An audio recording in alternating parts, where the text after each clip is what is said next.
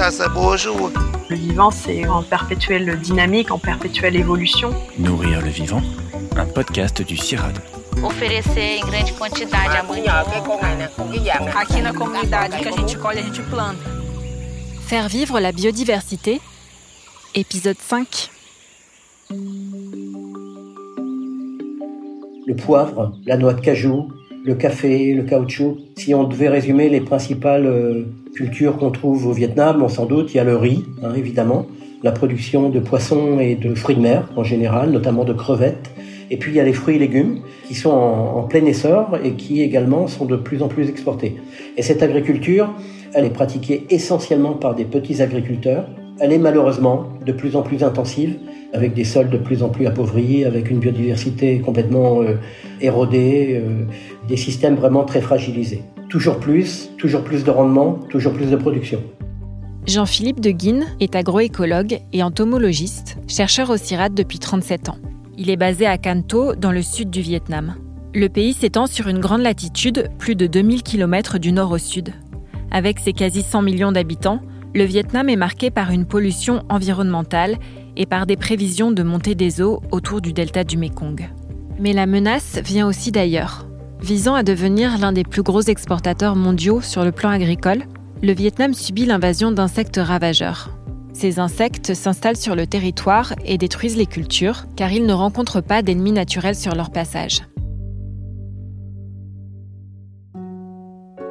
Les activités de Jean-Philippe de Guine se concentrent sur la protection agroécologique des cultures, et en particulier sur ce qu'on appelle la lutte biologique. Toutes les araignées sont prédatrices d'insectes. Elles ont un rôle incroyablement utile dans les agrosystèmes. On peut citer des choses qui sont peut-être plus connues, des coccinelles par exemple, qui sont des prédatrices. Et comme ça, on a des catégories innombrables d'insectes utiles, prédateurs, et puis un mot un peu plus compliqué, parasitoïdes, on va dire parasites pour être plus simple, donc qui vivent aux dépens des autres. Ce qui fait qu'au lieu d'avoir par exemple un ravageur qui émerge, eh on va avoir un insecte utile, un parasitoïde qui va émerger. Si on arrête de traiter, eh on passe d'une biodiversité en insectes extrêmement faible, de 15 espèces, à plus de 800 espèces. Parmi ces 800 espèces, la très grande majorité sont toutes des catégories d'insectes utiles.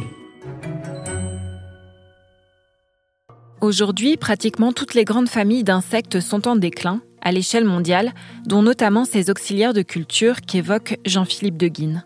Ce déclin généralisé est dû en très grande partie à l'utilisation de pesticides. Les conséquences sont désastreuses pour les activités agricoles et les systèmes naturels.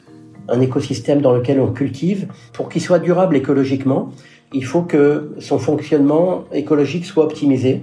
Et ça, ça ne se fait que par euh, des équilibres entre des communautés végétales et des communautés animales. Les plantes qu'on cultive, mais également les plantes qu'on ne cultive pas, ce qu'on appelait par exemple avant des mauvaises herbes. Pour nous, agroécologues, ce ne sont pas des plantes forcément nuisibles. Et puis des communautés animales, par exemple les ravageurs, qu'on cherche à gérer, mais également les autres types d'insectes qui sont utiles, c'est-à-dire qui rendent des services au fonctionnement de ces systèmes de culture. Par exemple la pollinisation, en particulier des abeilles. La plupart des cultures sont pollinisées par des insectes, pas toutes. Vous avez également des insectes qui servent à transformer par exemple des détritus de végétaux, de feuilles, de choses comme ça, en matière organique assimilable par le sol et ensuite par les plantes. Et puis vous avez celui qui m'intéresse moi, le service de régulation des ravageurs des cultures, et ce qu'on appelle des auxiliaires, des ennemis naturels, des ravageurs. Et en principe, pour qu'un système puisse être durable, eh il faut que tout ça soit en équilibre. C'est des principes tout simples d'écologie.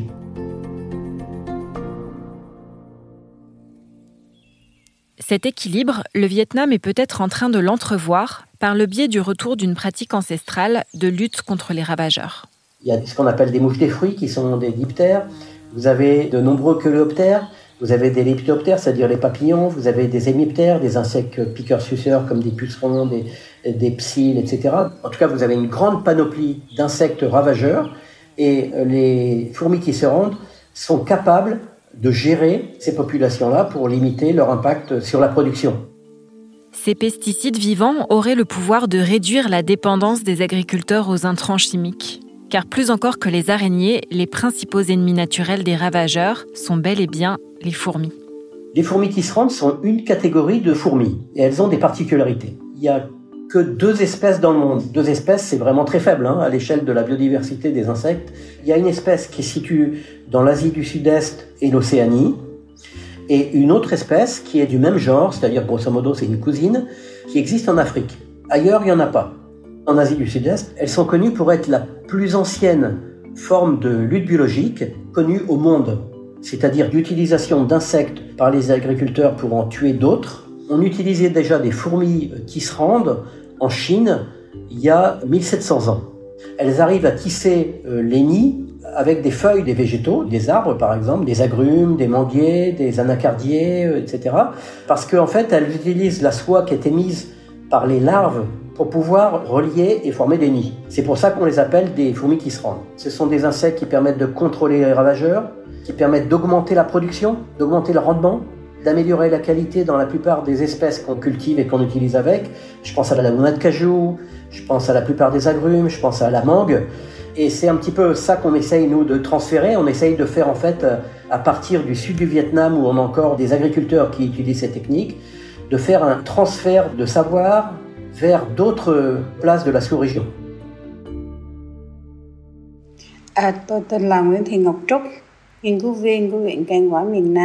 Je m'appelle Nguyen Thi Ngoc Truc, chercheuse au SOFRI, l'Institut de recherche sur les fruits et légumes au sud du Vietnam.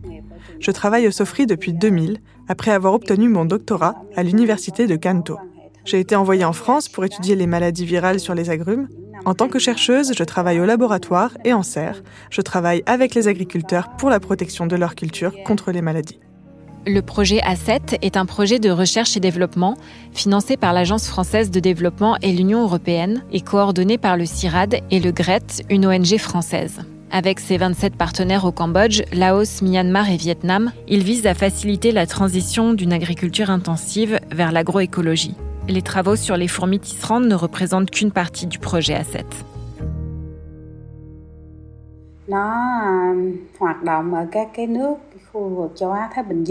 Le projet A7 vise à promouvoir l'agroécologie dans les pays de l'Asie du Sud-Est. La protection agroécologique des cultures est un pilier important de l'agroécologie pour ce qui concerne la protection des cultures contre les ravageurs et les maladies. Le projet A7 permet également d'améliorer les connaissances des acteurs, dont les agriculteurs et des partenaires. L'utilisation des fourmis tisserandes est une technique qui est en train de disparaître, et ce sont surtout des agriculteurs âgés qui l'utilisent. Ils ont commencé avant l'apparition des pesticides, et il est de notre mandat, de notre devoir moral, que de contribuer à ce qu'ils continuent d'exister et d'être utilisés, car c'est une technique très efficace. L'objectif de notre action avec le CIRAD est donc de partager ces savoirs, ces connaissances et les techniques liées à l'utilisation des fourmis tisserandes.